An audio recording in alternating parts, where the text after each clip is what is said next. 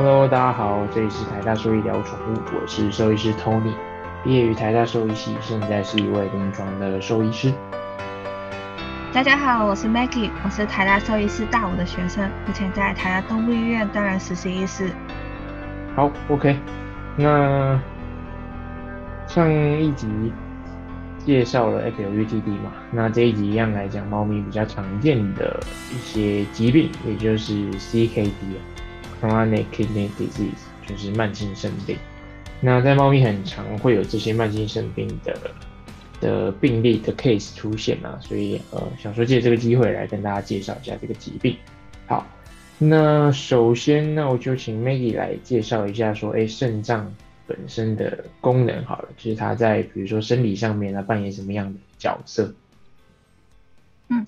那肾脏它其实。就负责我们身体很多功能，特别是有关水分的平衡跟离子的平衡，所以它其实是一个调节我们身体水分的器官，而且它会调节一些荷尔蒙，比如说肾激素。那这个肾激素其实用来调整我们今天的血压，也会就是帮助我们一些体内废体内废物的代谢跟排射，例如尿素跟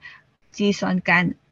也是会过滤一些我们身体的毒素。那特别我们要注意的时候，它其实跟我们造血是也是有关，因为它会产生呃一些荷尔蒙，那促进我们骨头骨髓里面产生红血球。所以也是我们为什么一些贫血的病患到后期的时候，我们其实会打 EPO，那其实也是补充这个不足的，就是有可能是因为肾脏问题不足产生不足的这个问题。而且它也是一些维持我们身体的电解质，比如说钾、钙、磷、钠平衡。那这些离子呢，其实也是很重要，因为一旦它失去平衡的话，其实会引发我们身体不同器官的改变。因为特别是有关到，譬如说细胞膜上变的电位这个问题，所以这个我们不可以小看有关肾脏的功能。所以一旦肾脏它今天功能不纯，或是它有一些功能是做不到的话，它影响的不只只是它自己本身哦，因为它刚刚有听到有关血压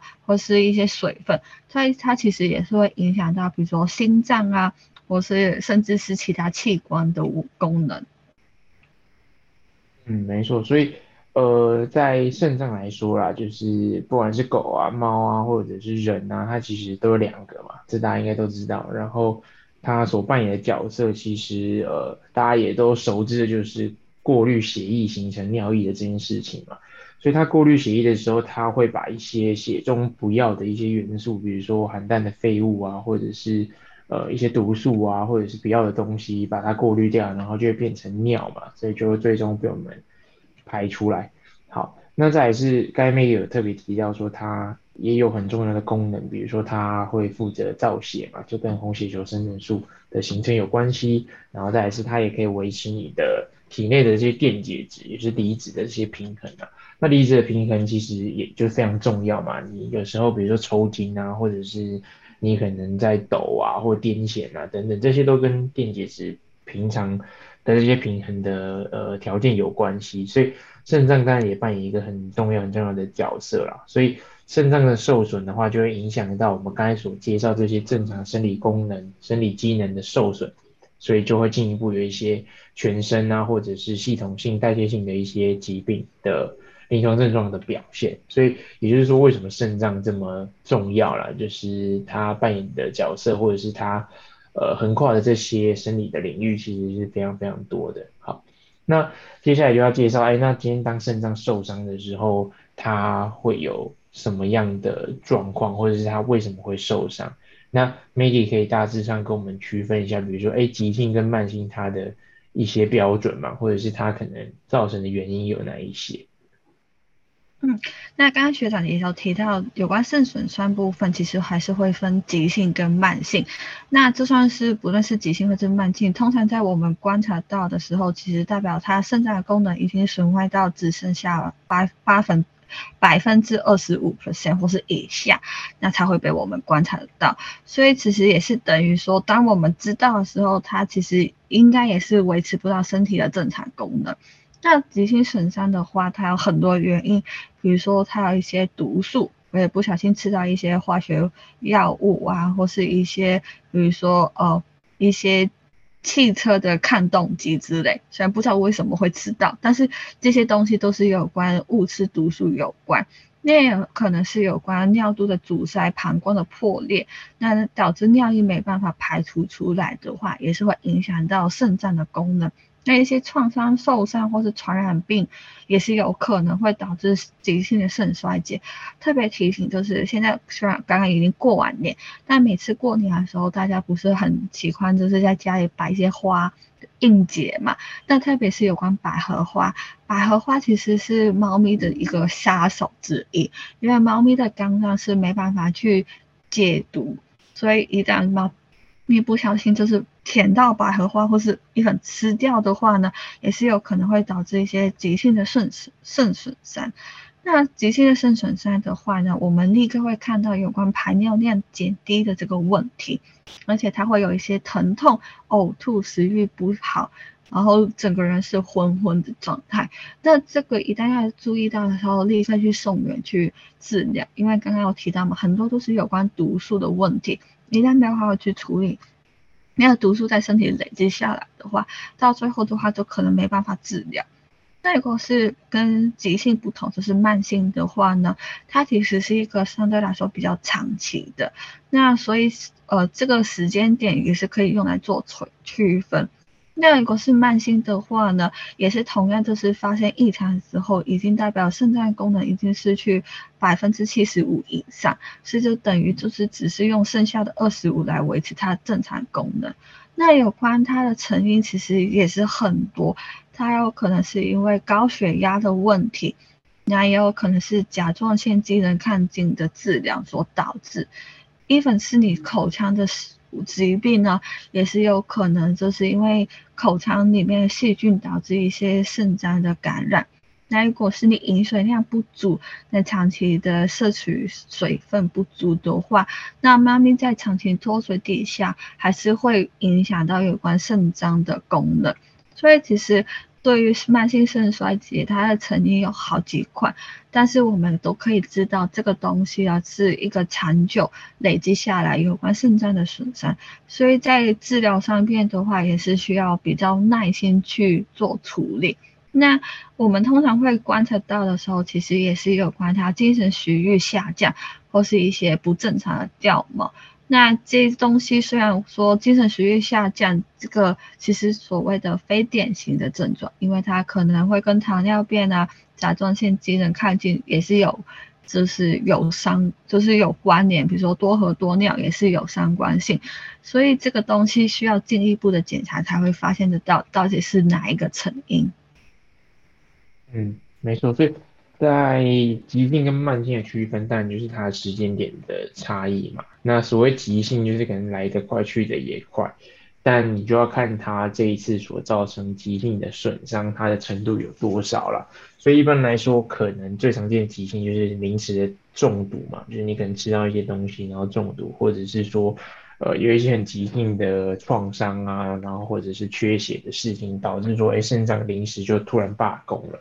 所以肾脏不做事情，你就会看到它的尿尿量就会变少嘛，所以然后它的离子就会变得非常非常的不平衡，所以这就是非常紧急的事情。那有时候甚至在这种急性肾损伤的病患里面，他甚至还是需要做洗肾的，就是他因为肾脏就是罢工，他不做事情了，所以你就是要呃，不管是透过血液的透析或者是父母的透析，达到说先暂时帮肾脏做一个缓解。然后之后等他肾脏慢慢修复之后，再呃让他的肾脏重新重新重回运作了，然后让他的这些正常的生理机能可以继续的维持。所以是急性的的恐怖的地方，就是它严重的话可以非常严重，但它如果是一些比较轻微的急性的肾脏损伤的话，可能透过一些点滴啊，或者是你呃一些药物的治疗，都可以慢慢的缓解。但如果说他今天是已经呃，比如说吃到很多中毒的东西，或者是很严重的创伤啊等等的事情的话，通常它都需要很严重或者是很进阶的治疗才有办法可以挽回。好，那相对于就是慢性的，慢性就是呃可以的时间点比较长的。那至于说这个长的时间点有很多说法，那一般来说可能都会说，哎，它大于三个月以上的这些肾脏有呃一些受损啊，或者是临床症状的表现的话，我们就会说，哎，他现在可能就是慢性肾病的这个族群的类类别里面，就不是可能急性啊或者是其他的问题。好，那慢性肾病这件事情，通常它呃是不可逆的啦，意思是说你。刚才 Maggie 有提到嘛，你百分你只剩下百分之二十五，或者是更少的这些肾脏的，呃，肾脏的肾源，就是肾脏最小的这个单位啦，就是肾脏，你可以想象肾脏的工人好了，你只剩下百分之二十五的工人在做事情，剩下七十五 percent 都是可能死掉或者是受损的，所以这时候你你只会慢慢变得越来越少，就等于说二十五个工人要做七一百个人的事情嘛，所以每个人的。loading 它就会变得非常大，所以就会变成说，哎，每一个肾脏的的这些肾源、这些工人都是处于一个高张高压的环境环境底下去做事情的，所以它一定是会慢慢慢慢走下坡，而不是说它有可能是可逆的这样子，所以它就需要蛮漫长的一段时间去做疾病的监控啊，以及疾病的治疗，所以这就是为什么慢性肾病它也算是一个长期抗战的一个疾病的种类了。好，那可能造成的成因就包括刚才 Maggie 所所述的那一些呃很多的成因。那其中有一个说法是，哎，如果他有曾经有这些急性肾脏损伤的病患的话，他在日后发生这些慢性肾病的机会也会比一般正常的猫或者正常的狗狗来的更更有机会发展出来。所以在一旦你有一些急性肾脏损伤的这些病患里面，就要特别小心，它日后发展成慢性。肾脏病的这个这个风险嘛，所以你就要可能呃尽量去避免，比如说让他多喝水啊，然后尽量不要去触碰到一些毒素啊等等的这些事情。对，那慢性肾病它它大概会出现临床症状，也像 Maggie 刚才所说的嘛，一些非特异性的这些临床症状，比如说精神食欲下降啊等等的。那在它可能会有呕吐啊，然后体重下降啊，然后尿尿可能变得比较多啊等等的这些状况。所以它就会变成说，它跟呃很多内分泌性的疾病啊，或者是呃一些呃比如说肠胃型的疾病啊，有着类似的临床症状。所以他要怎么样达到确诊呢？就是需要做呃血液学的检查，然后需要做一些影像学的检查，然后达到对于这个疾病的的确诊啊。所以呃通常。呃，来医院如果验血，然后如果发现他的肾脏指数是高的，然后再询问他的病史的状况底下，知道说，哎，他是已经有这个状况大于三个月，那我们基本上就可以确定说，哎，他是慢性肾病的这个病患。那只是说他是什么原因所导致的，目前可能就没有太多呃真正去找他背后原因的的方法，因为多半来说，可能都是一些。呃，不明原因性，或者说它是一些肾盂肾炎啊，一些呃感染啊所造成的。那如果说当然有一些感染的问题，我们就必须要去控制嘛。但其他通常都是一些，比如说老化、不明原因性的这些问题，那我们也其实无从可以下手嘛。就是你不知道从哪边开始治疗，你只能说我们对付它所衍生出来这些临床症状，然后让它得以缓解一点点这样子。所以基本上慢性肾病就是一个。我们在治疗它的治标的一个一个疾病，就是我们在治疗的方向通常是以它这个疾病所衍生出来这些临床症状，我们去做对症的治疗，那以及控制它的一些呃可能阻止它慢慢性生病继续恶化下去的这些元素，大致上就这样，没有什么可以基本上可以根治的的方法。对，大致上，呃，慢性肾病它的一些基本的介绍就到这边了。那一开从一开始介绍肾脏的一些正常的生理功能啊，你就可以大致推出，如果今天肾脏受损之后，它会有什么样的临床症状。所以今天当你家里的猫小孩它有这些临床症状出现的时候，你就可能要提高警觉，它是否是不是有可能。